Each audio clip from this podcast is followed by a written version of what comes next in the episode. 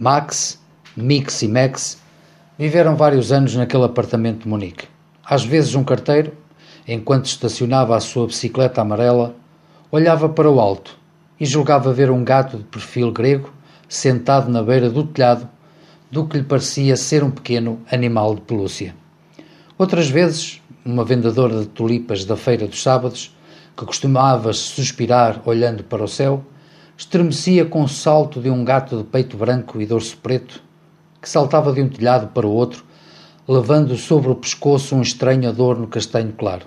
E, um dia, no café da praça, um limpa-chaminés inteiramente vestido de preto, enquanto pendurava no bengaleiro o seu chapéu cilíndrico e pedia uma caneca de cerveja, disse: Amigos, não sei se estou a ver coisas estranhas, mas no telhado de uma casa pareceu-me ver um gato de perfil grego e um rato a admirarem o pôr do sol.